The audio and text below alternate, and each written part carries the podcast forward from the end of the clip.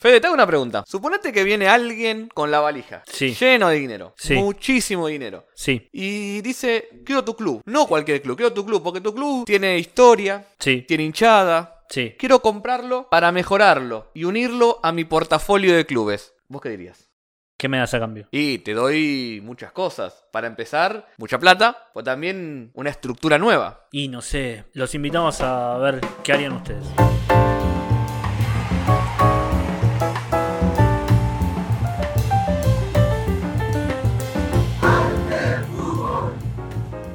Hola, hola, hola, ¿cómo andan? ¿Qué haces, Fede? ¿Cómo va? ¿Todo ¿Todo bien? bien? Todo tranquilo. Eh, me gusta el look hoy, eh. Y eh, me empecé a acomodar. Él se cortó el pelo y ¿Viste? yo me corté el pelo, me pilché. Cada, cada día más top estamos. Eh. Alter Fútbol se va para arriba. Primero, antes que, antes que arrancar, antes que nada, un pedido para los que nos están escuchando por Spotify. Eh, el corazoncito, seguir ahí. Nos dan el, el follow ahí en Spotify que neces- y el, las cinco estrellitas. Sí, Un sí. favorcito, dale. Eh, así, así sumamos ahí. Los que están viéndonos por YouTube, la suscripción al canal, que le estamos metiendo onda y se vienen muchas cosas a partir también de que lo tenemos a mano en la edición. Le mandamos un abrazo. Un abrazo grande. Pero ya vamos al grano de una. Vamos de una. Porque si no dicen que la retención en YouTube se va, se va al demonio. Exacto. No sé si, si te acordás, Fede, que hace eh, un año ya o un poquito más hicimos un capítulo sobre el origen del dinero en el fútbol. Sí, de dónde salía la plata para los grandes clubes de Europa que estaban, que están dominando. Claro, y no solo en Europa, después fuimos ejemplo de todos lados.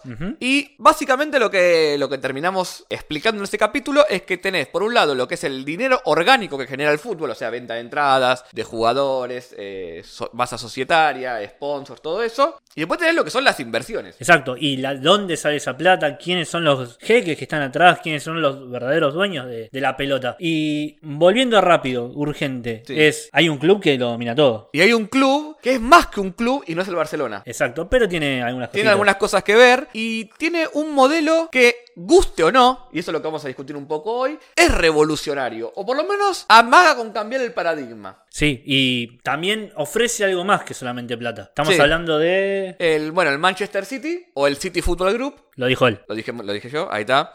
Y creo que es un, es un gran caso para analizar hoy en Alter Fútbol porque engloba un poco un par de cuestiones que son muy caras o son muy propias para el hincha. Por ejemplo, el hecho de que venga el magnate, el famoso, Exacto. la famosa llegada de los petrodólares. Pero a su- a su vez hay un desarrollo en cómo se fue gestando no solo el Manchester City, sino esto, el, el City Group, que para mí es, por un lado, interesante y por otro lado, tiene bastantes aristas polémicas. Una de ellas, y la vamos a dejar ya para más adelante, es: este es un modelo que llegó para quedarse y replicarse en otros clubes en otros modelos. Este, este modelo global de franquicias. Es probable, es probable. Y además hay que eh, empezar a pensar que, como pasa con grandes multinacionales, hay que empezar a pensarlo así al fútbol. Claro. Por lo menos de desde a partir de ahora con ellos. El City Football Group es una multinacional Claro. que tiene bastante peso en América, en Europa, en Asia. Hay un continente que falta, ahí que todavía no se han podido meter mucho. Quizás hubo un intento en algún momento, pero la realidad es que hoy por hoy no lo tiene. ¿De qué, de qué se trata cuando hablamos del City Football Group? Bueno, vamos a volver un segundito para atrás. Recordemos algo que hablamos en este capítulo de, de, de fútbol, de Football Corporation, como lo llamamos. Sí. Si ustedes se acuerdan, de- decíamos que estos aportes externos que tiene el fútbol los podíamos dividir a grandes rasgos en lo que son eh, públicos y privados. Públicos es cuando un Estado tiene un club o un estamento del Estado tiene un club, pero hay una, hay una, hay una situación que está en el, eh, como en una zona gris contra el privado que sería la- el otro factor. Porque, por ejemplo, si uno toma equipos que hay muchos en Asia, en África, acá en, Sudamérica incluso, son equipos de las dependencias estatales o municipales o de algún ministerio. Entonces decimos, por ejemplo, no sé, los equipos policiales en África ya se está lleno. Un equipo que es de la policía, que lo financia el propio Estado a través de la policía, financia el club o, o el ejército. O un equipo de un municipio. Exacto. No sé, el Mbeya City en Tanzania. Es del municipio el club. Exacto. Por ejemplo, en el caso del capítulo habíamos hablado de un poco del Recreativo Huelva. Que Exacto. tenía esa historia. Tenía una historia muy particular que básicamente eh, en Huelva, después de unos inconvenientes que este propio club había tenido, lo tomó el, ayunta- el ayuntamiento. Claro. Hay, una, hay un director, pero el que lo terminaba manejando... El que lo termina financiando es eso, es el, el Estado. Eh, un- o una, una parte del Estado. Ahora, hay veces que un Estado se mete en otro, en otro país y ahí ya el límite es un poco más difuso. Porque no sabes hasta qué punto es. O sea, pu- es dinero público porque de alguna manera sale de, de la cerca de un Estado. Exacto. Pero no se invierte en ese equipo de cercanía, sino que se invierte miles de kilómetros eh, af- afuera. Uno de esos casos es el Manchester City, que llega a la compra a través de lo que es eh, la, la familia real de Abu, de Abu Dhabi. Exacto. Entonces uno dice, bueno, esa, esa, obviamente en toda la zona del Golfo, la diferencia entre un emprendimiento privado y un emprendimiento público es muy difusa en general, de- a estos niveles que estamos hablando. A estos niveles, justamente a estos niveles que estamos hablando, lo que decía, podemos ver los ejemplos clásicos, como son la familia de Abu Dhabi y la familia real de Emiratos Árabes. Sí, de Después Abu Dhabi tenés- y después tenés la de, bueno, ahora la más reciente, la del que hablamos también En un capítulo. En un capítulo de Arabia Saudita, la familia Saud, con Sí. el Newcastle. Está el ejemplo del París Fútbol Club, no París Saint Germain, en Bahrein y también el París Saint Germain en Qatar. O sea, Exacto. tenés en algunos, eh, algunos ejemplos en distintas casas. Pero hay una particularidad en el City Football Group que es lo que se creó a partir de eso. Porque una cosa es que venga el jeque con la plata. Exacto. Que es un poco, por ejemplo, lo que está pasando ahora con el Newcastle. Sí. Que se encuentra el, del, de un día para el otro. Ya vimos todo el problema que hubo, pero para decirlo, con un montón de recursos a su disposición. Pero con el City hay una cuestión que es distinta, si se quiere, que es que a partir de esa inversión, o sea, que es condición necesaria, Exacto. que aparezca esa montaña de plata, esos petrodólares que, que aparezcan y que sean muchos, el uso que se les dio es distinto, porque ya no solo es un club en el que vos buscas, no sé, ganar una Champions No. o ser el mejor de tu país, sino que acá lo que se está buscando es un modelo de clubes, pero también de gestión deportiva. Sí, es completamente distinto a muchos de los casos que estamos nombrando. Claro. Imagine- imaginemos esto, y hablamos de lo que va a venir, que es a partir de, lo- de la llegada de Arabia al Newcastle. Imaginemos, retrotraigámonos un poquito, es eh, la montaña de dinero que, por ejemplo, ha tenido el PSG Sí. con los mil cambios, los mil cambios de técnico, la compra de un jugador, de Messi, de Neymar, de Mbappé. Es hoy por hoy, nadie duda que es el caso de un equipo pensado en figuras y en mostrar Claro. figuras, que es, es eso, es eh, el crecimiento absoluto. O sea, busca ser equipo. el mejor equipo del mundo. Exacto. Eh, no, no hay mucho más objetivo que eso. No hay mucho más que que no es objetivo. poco, pero, Pero, se agota ahí. Y es distinto. agota ahí. Y es distinto también pensando desde dónde está la perspectiva. Incluso también en los propios jugadores y en la, la persona que yo llevo a dirigir. Ahora, pensemos un poquito en el City Football Group y cómo funciona a, ¿Cómo nivel, funciona? a nivel global. A ver, lo primero principal que hay que decir es que el City Football Group no tiene ni uno, ni dos, ni tres, ni cuatro clubes. Tiene 12. Son 12 clubes que tiene a nivel global y algunos que además tienen una dependencia, una asociación que no terminan ser completamente parte del fútbol, del City Football Group, sino que tienen asociaciones un poquito cercanas. Filiales, digamos. o- Filiales. no sé filiales, pero sí eh, algún vínculo, eh, ¿cómo se llama? Acuerdo de cooperación, esas cuestiones. Exacto. A ver, y acá lo invitamos al editor que va a hacer su magia. Vamos a empezar a contar. City, el Manchester City, Yokohama, Torque, Girona, Palermo City, eso. Mumbai, New York City, Melbourne, el Troyes, el Lommel SK, el Girona y el Sichuan Shinshu, que me salió bien. Entonces, perfecto, ¿no? Una- un lujazo. Son 12 clubes. Sí. Y nosotros también, a partir de esto, tenemos que ver qué clubes son. Claro, porque vos la pregunta que uno se hace es, ¿qué hace? ¿Compran clubes al azar? ¿Compran clubes que están en quiebra y son baratos de comprar? ¿O hay algún criterio en particular a la hora de desembarcar en un determinado país? Ahí se empieza, esa pregunta se empieza a, a ver cuando uno ar- arranca a ver qué clubes compra. Por ejemplo, a ver, la primera gran compra que hizo el, el City Football Group, ¿cuál fue? La gran compra. Y el City. El Manchester City. En, real- en realidad, ahí lo que uno podría decir es que precede el Manchester City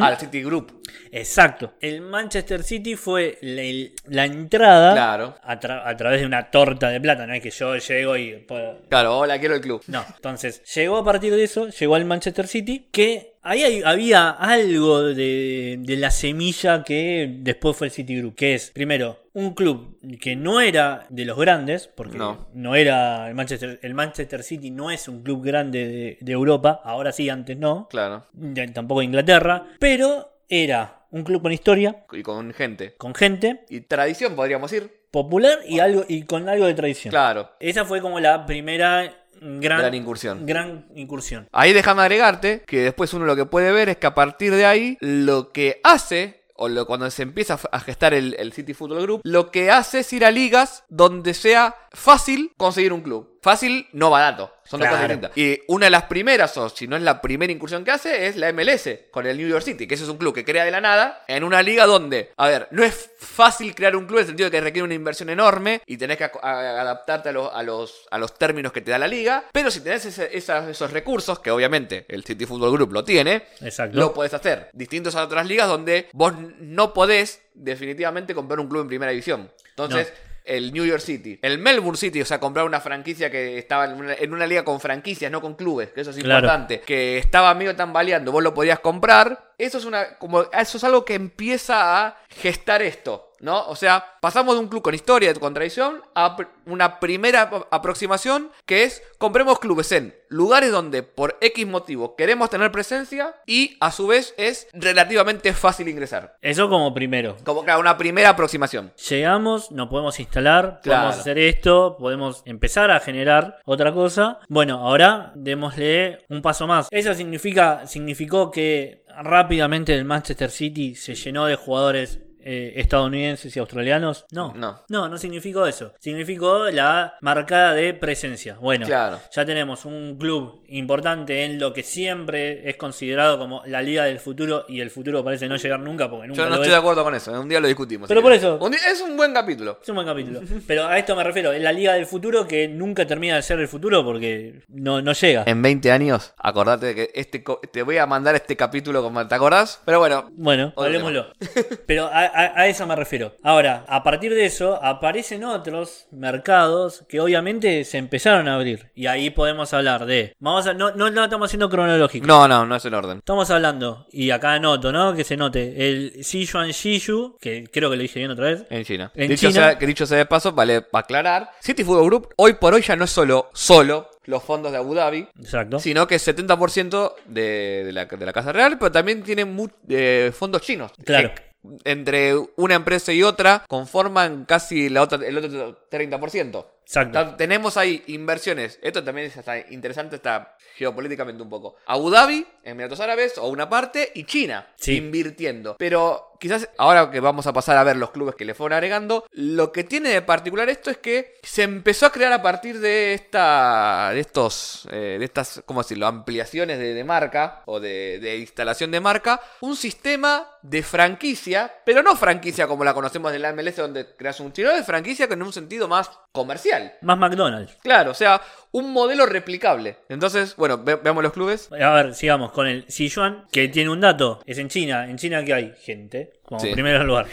En Mucha. segundo, mucha gente. Después podemos ver también el Mumbai City. Esto es llamativo porque una cosa que habíamos hablado en el capítulo anterior. Sí, es, a ver, el Mumbai City es un equipo que surge de la Superliga de la India, o sea, tiene menos de 10 años. Está en una región donde el fútbol no es popular, donde le costó mucho al, al equipo previo hacer, no pie deportivo, pero sí pie en la gente, o sea, la cantidad de gente que va a la cancha, todo eso. Y ahí me parece que vieron una oportunidad para entrar en un mercado que es como el, es una de las mecas del fútbol en, ter- en términos comerciales, que es la India. Bueno, ahí volvemos a lo mismo. Y misma idea que el Sichuan. Gente, Mumbai City, gente. Después podemos hablar también del Yokohama Marinos. Eso ahí más nuevo, sí. Eso más nuevo. Y ahí ya nos vamos acercando con la otra idea del City Football Group. Que es Yokohama Marinos es un equipo conocido, con historia, con tradición. Que tiene cierto peso. No es un club nacido de hace cinco minutos. No, no, no, es, un, es un club de- dentro de la liga japonesa, de la J-League, es uno,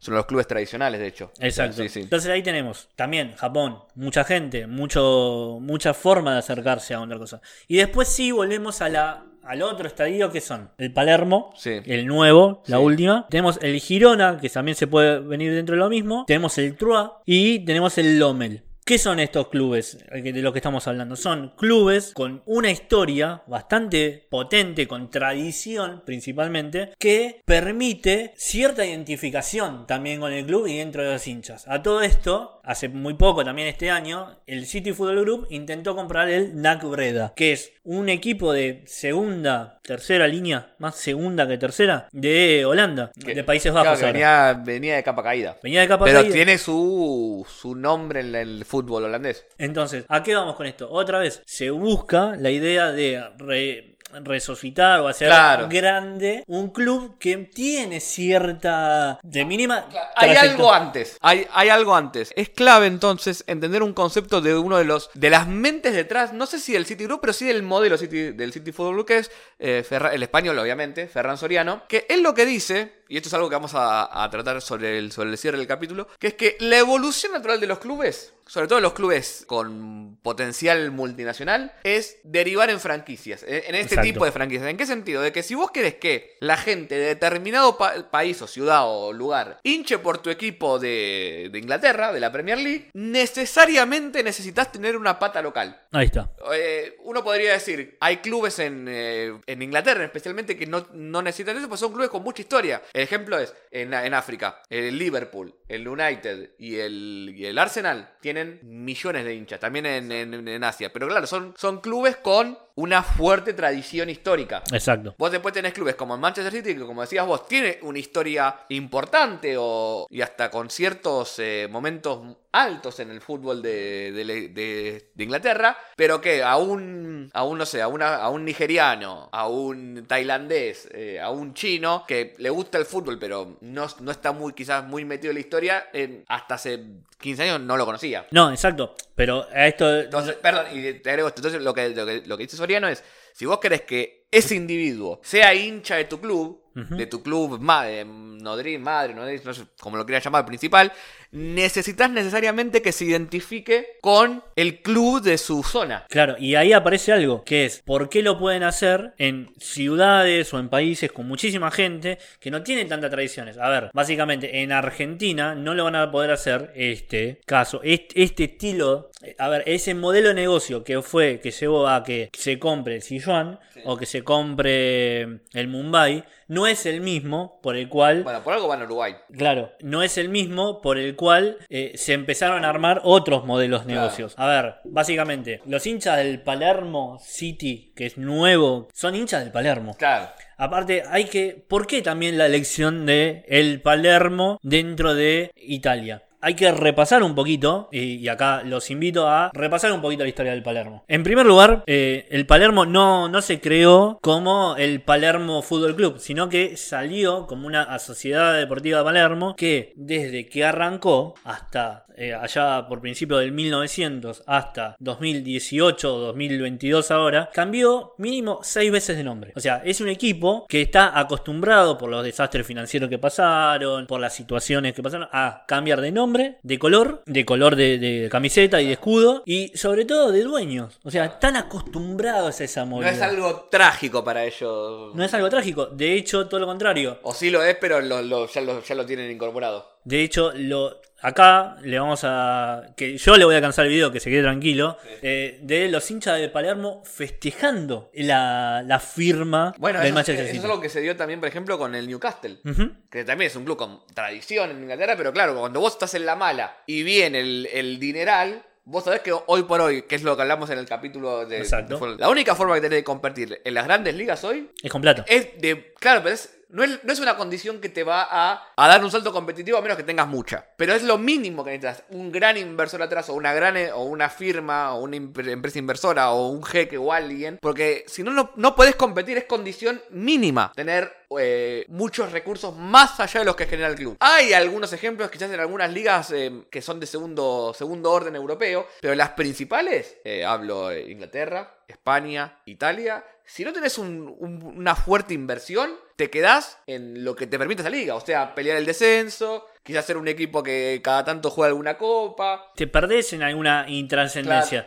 Y también esto ah, y también esto nos lleva a pensar que cambió un poco la tradición del hincha, por lo menos en Europa. Sí, O sea, o en estas ligas. En, en- en estas ligas grandes, ¿por qué? Porque pensar que a nosotros en Argentina venga, y acá los invitamos a responder la pregunta que hicimos al principio, y los invitamos a que lo pongan acá debajo en los comentarios. Qué grande que sos, Fede.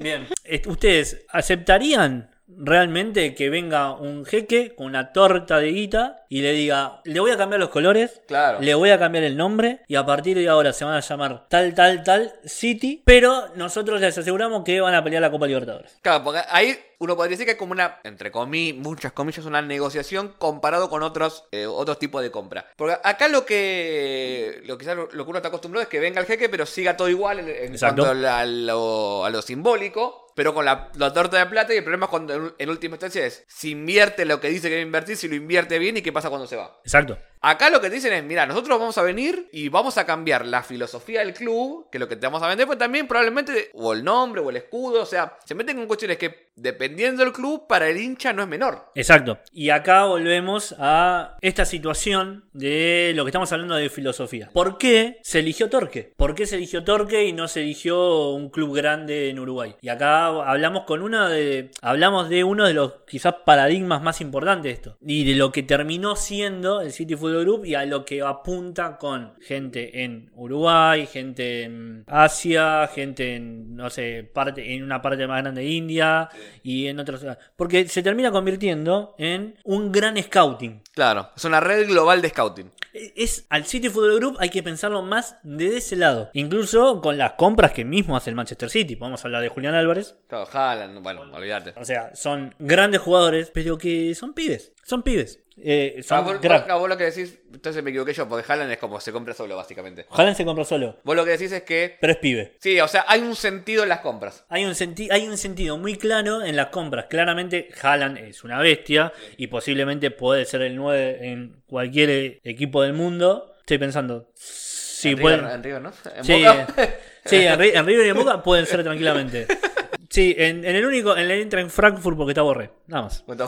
Claro, pero después, a partir de eso sí podemos hablar de eh, en qué equipo busca y cómo, cómo son las búsquedas de estos jugadores. Por ejemplo, el Torque, volviendo al tema del Torque, pensó, la, pensó una de las compras más importantes, que es Valentín Castellanos. Sí. El nombre ese que mil veces, vamos, volvemos un poquito a Over, que, so- que sonó para River, etcétera, etcétera, etcétera. Valentín Castellanos era un chico de unos 19 años que lo habían rechazado en todos lados, pegado por todos lados, lo consiguió a préstamo, muy barato, de, de Chile, y lo traspasó al, no al Manchester City, sino al New York City. Claro, O sea, el Manchester no lo necesitó, pero el New York City sí. como era una plaza más alta, de mejor Claro. trabajo, lo terminó llevando Y la rompe, la, Y la la rompe, rompe. no la rompe, la, la rompe toda. y la rompió todo. ¿Y en qué se transformó eso? En una bolsa de dinero Claro. a, a partir de un préstamo de trabajo que se convirtió en éxito. Claro, porque ahí lo interesante, con esto que dice Fede, es que, por un lado, el, el City Group lo que te vende es, es el modelo franquicia, o sea, cómo gestionar un club. Sí. Tiene un método, que es este método más, si se quiere, españolizado, de buscar jugadores con ciertas cara- características técnicas particulares, atributos físicos particulares. Te vende los entrenadores, o no los entrenadores, pero sí el modelo de entrenamiento, el estilo de juego. Pero también es una vidriera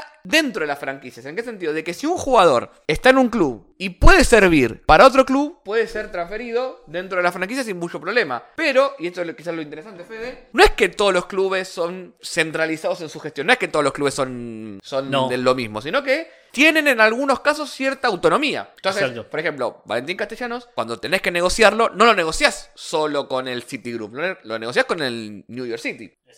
Entonces, tiene ese, ese híbrido donde los clubes pueden hacer sus, sus gestiones propias, pero también echar mano al- a, a esa gran red de scouting y a ese, y a ese gran plantel que tiene el, el City Football Group. O mira, necesito un jugador de estas características, de este estilo, para mi equipo que está jugando, bueno, no sé, el- la primera de Bélgica. Bueno, tenemos este en el Torque, que va perfecto, listo, mándamelo. Exacto. O tenemos este scouteado de otro, otra liga, de, de- de otro equipo. Si vos lo comprás, va a venir joya. Entonces, eso es un modelo que, o sea, que no es que no existe. Existía con otros clubes, ahora vamos a hablar un poco de eso. Pero está mucho más desarrollado y mucho más esquematizado. Sí, y acá nosotros nos tenemos que pensar- poner a pensar en dos cosas. A ver, muchos de estos equipos no apuntan a ser los mejores de su liga, Claro. sino que acá hay que salir un poco también. Todos juegan a ganar, eso lógico. Pero después hay que, hay que empezar a pensar desde el fútbol por fuera del hinchismo del hincha. Lo tenemos, sino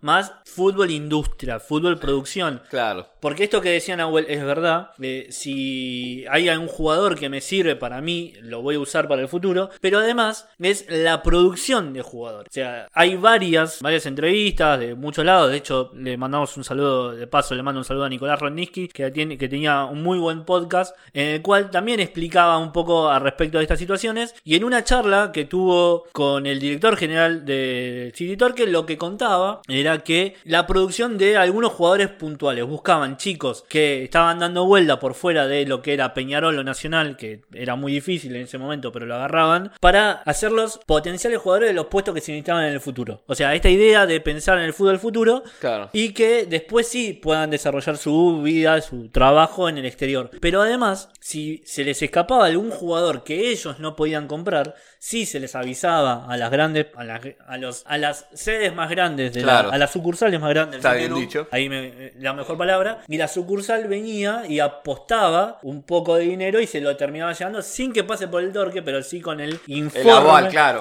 O sea, el sistema de scouting lo que termina funcionando es, yo te pongo patas en todos lados y te voy diciendo si funciona o no. En el caso de Julián Álvarez, está clarísimo, está clarísimo que más allá del nivel que haya podido tener Julián, le digo Julián como si fuese un amigo, pero más allá del nivel que haya podido tener Julián, es el scouting que también se hizo a partir de, una, per- de, un, de un equipo cercano como el City Torque. Claro, vamos, vamos a ponerlo en estos términos y quizás hablar un poquito de, de otro lado del fútbol que no se habla tanto, que es el tema de las incorporaciones. Eh, muchos clubes en todo el mundo compra por nombre y por posición. Eh, en un sentido muy hasta bruto. Necesito un 9 que haga goles. Exacto. Necesito un volante por derecha. Sí. ¿Cuál? El que haya disponible por la plata que yo tengo. Sí. Lo que se hace cuando vos haces, por ejemplo, una, secretaría técnica que funciona. Eso es un debate para, para otro, otro capítulo. eh, si puede funcionar acá en Argentina eso y por qué no. Vos lo que buscás es cuestiones más específicas. Yo necesito un volante por derecha que tenga, no sé, buen desborde porque mi equipo juega históricamente con cuando desees a tirar centro del 9. Exacto. Quizás otro club necesita un jugador con otra,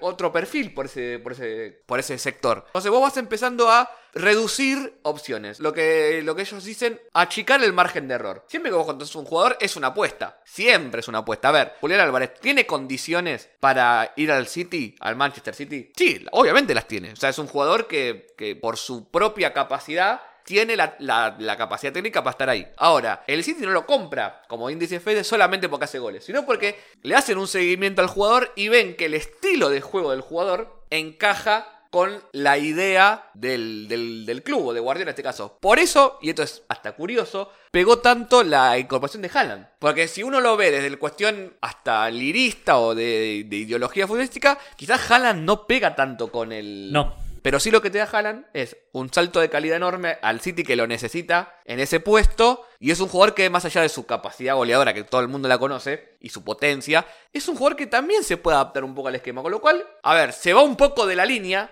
Sí. es pero es entendible por qué se va un poco y por qué se va por ese jugador. Sí, bueno, pero acá volvemos a lo mismo. ¿Por qué Haaland y por qué no Lewandowski? Si la plata la tenían. ¿Por qué Haaland? Tenía 22 años. O 20 años. Y sé. tiene proyección, pero, tam- pero también tiene. Esto es lo que más o menos yo me gustaría remarcar. Tiene la- los atributos, más allá de su capacidad técnica individual, que el club cree que necesita para este momento. Entonces, no es una cuestión solo de idea, es que es ¿qué necesito yo? A ver, puedes necesitar hasta un jugador de experiencia para ordenar un vestuario. Exacto. Bueno, que también es eso, una cosa que pasó en, en- en el, en el- en el club uruguayo, que se compraban jugadores no pensando en ganar en ese momento, obviamente si funcionaba mejor, sino pensando también en que funcione para que mis proyectos se desarrollen. Claro, bueno, eso, eso es en un punto, no te iba a decir revolucionario, pero sí cambia un poco el paradigma porque vos ya estás comprando jugadores también sabiendo que tenés un- una idea de 5 o 6 años para adelante por lo menos, que a veces el fútbol hoy, sobre todo por ejemplo en, en ciertos países de, de Sudamérica, no te las da. Claro, no lo, es algo que no, no se podría hacer. Y volviendo también al fútbol de Sudamérica y pensando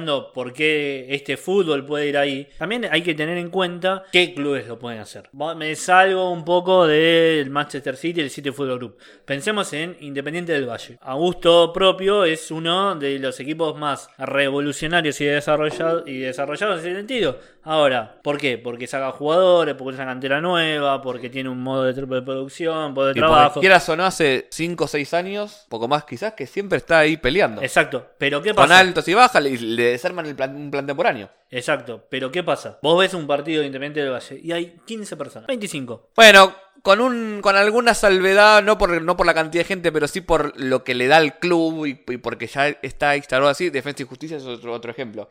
Acá en Argentina, en el sentido de que vos puedes agarrar jugadores que son buenos, Sí. están los traes a préstamo que están libres o los compras baratos, pero vos sabés que te van a rendir y vos sabés que la gente en el club te va a bancar esos seis meses, ese año que quizás el jugador necesita para adaptarse. El City Group te lo da, pero a un nivel superlativo. Exacto, un poco más, un poco más estirado. Claro, entonces yo quiero, yo, me parece que eso es algo que, que está bueno que, que- que quede claro, que es que lo que te vende no es solo la, la fanfarria del City, te vende un método de gestión deportiva que incluye estas cuestiones que estamos hablando, cómo manejar un entrenamiento, cómo armar un plantel, cómo desarrollar un jugador, en lo que vos necesites de eso, te tiran sogas. O sea, un jugador de tal característica, un, un, un reporte de scouting incluso, eh, un entrenador de- determinado. Y yo te pregunto a la Fede, si uno tendría que buscar otros ejemplos, como el City Group, ¿los encuentra? A ver, te, te peloteo. El Red Bull, ¿es lo mismo? Y en principio, lo, lo primero que podríamos pens- pensar es un empresario con una torta de plata que viene y me vende, me compra, me compra el club. Sí. Ahora, club y qué más. Claro, que es lo que le, le aporta ¿Qué me La plata. Claro. Bueno, el, el Red Bull tiene una cuestión más piramidal en el sentido de que está todo armado Exacto. para lentamente. Confluir. Claro, confluir, pero en la cima. Exacto. En la cima. Eh, de hecho, uno, uno ve los jugadores del, del Red Bull de Austria o de Salzburg que los mejores casi siempre terminan en el. En el, en el de. Bueno, en Leipzig. El Rasenball. Sí, sí. Bueno, ya explicamos en el capítulo anterior todo el tema del- de cómo se gestó eso, pero ahí hay una hay como un sentido mucho más más direccionado. O sea, yo quiero que este club sea el, el- el- como mi caballo de, de batalla. El club Y guía. el resto que lo que me ayude a ese desarrollo. Acá es como mucho más desarticulado, pero nunca perdiendo esa capacidad de centralizada en cuanto a filosofía y estilo de gestión. No, desde ya. Entonces, e- eso se puede di- diferenciar bastante, pero al fin y al cabo terminan siendo una, una pata acá, una pata acá y una pata acá, pero no tan unidas entre, entre sí. Y yo creo que también una diferencia, que bueno, un poco lo, lo marcamos acá, el Red Bull lo que suele hacer es comprar, si puede crear de cero, crea de cero, y si no, compra el club más barato que encuentre. O, o- o que, o que menos polémica le, le traiga para los fines que tiene. Bueno, salvo la- un poco con el Bragantino, ahí un toque hubo algo distinto, pero si no, bueno, el, el- el- el ejemplo de Alemania rompiendo incluso la tradición del 50 más 1. Exacto. eh, te da un poco la pauta de esa, es buscar cómo meter un club donde yo a ese club le voy a cambiar todo. O sea, se va a llamar Red Bull algo. No se va. Claro, no es como acá que mantenemos el Palermo o el, bueno, no sé, el Lommel en algunos casos. No, acá te cambiamos todo. Exacto. Y ahí hay que pensar otra cosa más. Me parece que, como para ir viendo, es de qué forma el respeto también que puede haber dentro de las personas que también trabajan en el, en el City. ¿Por qué? Porque, en definitiva, que esto es algo bueno para los emiratíes y me parece que es, es importante recalcarlo, es pensaron en gente del fútbol. Para que llevara adelante esto, lo pensaron en gente del fútbol, no con una mirada empresarial, sino todo lo contrario, con una mirada bien futbolera, de generar una especie de scout, entendiendo la industria, más allá de, bueno, en definitiva es una persona con una torta de plata que viene y que rompe el fútbol. Claro. Bueno, habiendo dicho esto, este es algunos otros ejemplos. Por ejemplo, eh, los Postos, ¿no? En, en- Sí. Que tienen el Udinese, el Watford. Pero es distinto, porque ahí, ahí hay un pasaje de jugadores. Hay un pasaje de jugadores. Pero está la idea de vender un modelo de gestión. Son los dueños que tienen tres clubes y, se, y van, y van, Van rotando. Van rotando. El Atlético de Madrid empezó a hacer algo así. Tenés el Atlético Ottawa en la Liga de Canadá. Tuviste, ya no es más, el Atlético de Calcuta. Tenés el de San Luis. Pero no es al nivel del City. Y también hay una cosa que tampoco el Atlético de Madrid tiene hoy por hoy una filosofía propia de juego. Ojo acá, podemos decir Simeone, sí, pero es de Simeone. Claro. Y es lo de los últimos años. El Manchester City, a partir de Guardiola, lo que te vende, después uno puede decir si está bien que lo venda o no, es una idea más, más global. Que eso quizás es, una, es un punto a, a criticar. Que no, no, no siempre el mismo sistema, no solo de juego, sino de gestión, te sirve, te sirve en todos lados. Claro. O sea, cada, cada país o cada liga tiene sus particularidades, cada equipo. Vos- esto como decía Fede, vos podés ir a un club y hacer ciertas cosas, si era un club que está a 20 cuadras y se maneja históricamente, pero por la- las hinchadas, por lo que sea, de una manera totalmente distinta. Entonces, a menos que eso esté, que calculo que lo está, obviamente, bien estudiado antes de desembarcar, que vos podés hacer tu plan Exacto. en ese club, se te va a complicar un poco. Y también esta cuestión de que es para debate todavía esto que lo, lo preguntamos ya dos, dos veces, de qué tan, no sé si bien o mal, pero qué tan bien a futuro va a ser o qué tan normal a futuro va a ser que los clubes terminen siendo nada más depósitos de empresarios. ¿En qué sentido? De que todo club esté a la venta. Exacto. Y de que vayamos poco a poco a este modelo que, decía Soriano a nivel global. Es decir, que tengas unos 10, 11, 12 franquicias, mega franquicias, con clubes en distintas ligas. Y que el resto de a poco necesite ir mutando. Porque si no se quedan afuera de esa gran bolsa de dinero que van a hacer estos clubes. ¿Va hacia ahí el fútbol? ¿O esto es como un ejemplo muy un outside y, vamos, y seguimos con el modelo tradicional? Soriano, por ejemplo, dice que no. Que necesariamente los clubes grandes de Europa, o sea, los que están todo el tiempo peleando Champions League, van a tener que mutar en este modelo de clubes. Porque si no,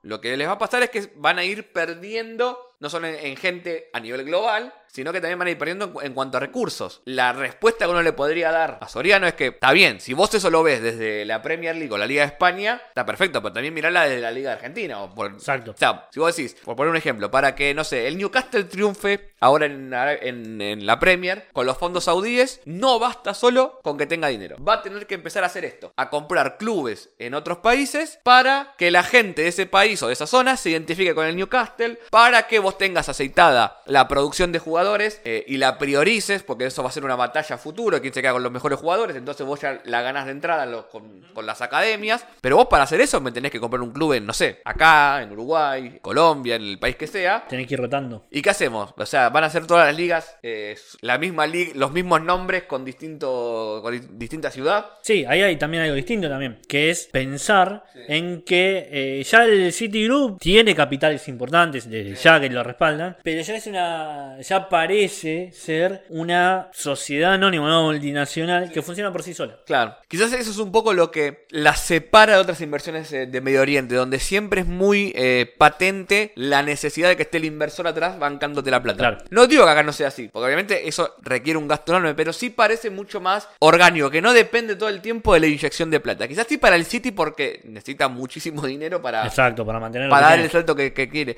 Y aún así, fíjate que lo que le cuesta ganar la Champions. Exacto. Al PSG. Con lo cual, el fútbol tiene esa cosa de que vos, a diferencia quizás de otros deportes, aunque tengas toda la plata, todavía lo que no se en- encontró, y creo que eso es un poco lo que Soriano quiere como, o el Citigroup, por Soriano, no, no, no tiene la culpa, pero como lo que, lo que tiene idea es, yo tengo la plata ya. ¿Cómo hago para que esa plata me, ase- me asegure el resultado deportivo? Que es algo que hasta ahora el fútbol no lo da en el sentido de que obviamente si vos tenés un plantel más caro, va a rendir mejor, va a ganar la, puede ganar la Premier League, pero no me asegura de que todos los años gane la, gane la Premier League y que todos los años gane la Champions League, o que por ahora la gane una vez. Exacto. Bueno, yo creo que parte de ese problema que tiene el fútbol, que lo hace para mí tan lindo, que es que más allá de lo que vos inviertas no te asegura necesariamente un retorno en títulos, es responderlo con esto. Si yo tengo 12 clubes, como tiene el Citigroup, si yo tengo una red global de scouting, si yo tengo una red global de hasta de hinchas, eventualmente, me parece que es como, le- como está proyectada la idea, eventualmente voy a tener los recursos humanos necesarios para poder sostenerme como equipo en la elite más allá de la inversión. Exacto. O sea, separar en un punto hasta donde se pueda o mejorar esa relación entre la cantidad de dinero que se invierte y los resultados que eso te trae. Porque claro, ahora, por ejemplo, el Newcastle tiene un, no sé cuánto tendrá, 200, 300, 400, 500 millones, no sé, y hasta ilimitado puede ser. Pero si vos no tenés automatizado y mejorado eso, lo que vas a comprar son jugadores individuales,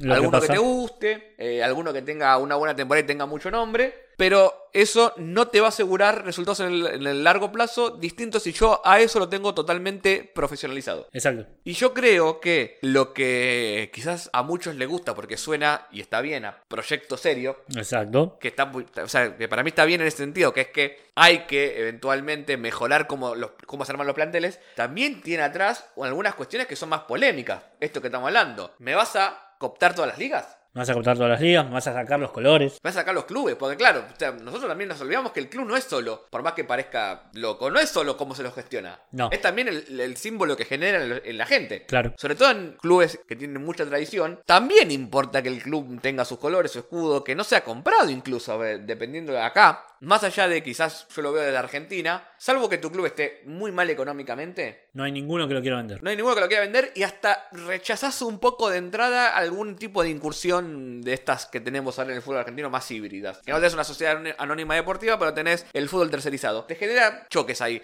¿Y qué termina pasando esto? Este híbrido donde el club es el club y tenés a alguien manejando el fútbol. Hasta a veces incluso como presidente, pero nunca terminando de tomar el control total, porque si no, eso sería así: vender el club. Y venderlo, vender una parte tuya. Ahora, este esquema no funciona con híbridos. Funciona comprando todo y teniendo la, la directiva o la, la comisión de fútbol o como quiera llamarlo, totalmente encausada en ese proyecto. Y también implica una, ¿cómo decirlo? Una, voy a decir colonización. No me gusta el término porque técnicamente no lo es. Pero sí es alguien de afuera que viene y te soluciona, te vende una, una solución que quizás culturalmente, históricamente, repito, choca un poco con lo que tu club, tu fútbol, la historia de, de- de ese país eh, requiere. Es una especie de intervención externa. Sí. Es una especie de... Por más que después te vaya viendo los resultados, quizás, como esto que decía Fede, el hincha hoy se emociona porque, claro, lo que primero piensa es más plata, mejores jugadores, me, me va a ir bien, vamos. Pero no Eh, sabemos. hincha del Palermo. Pero no sabemos. Pero no sabemos, y en un punto estás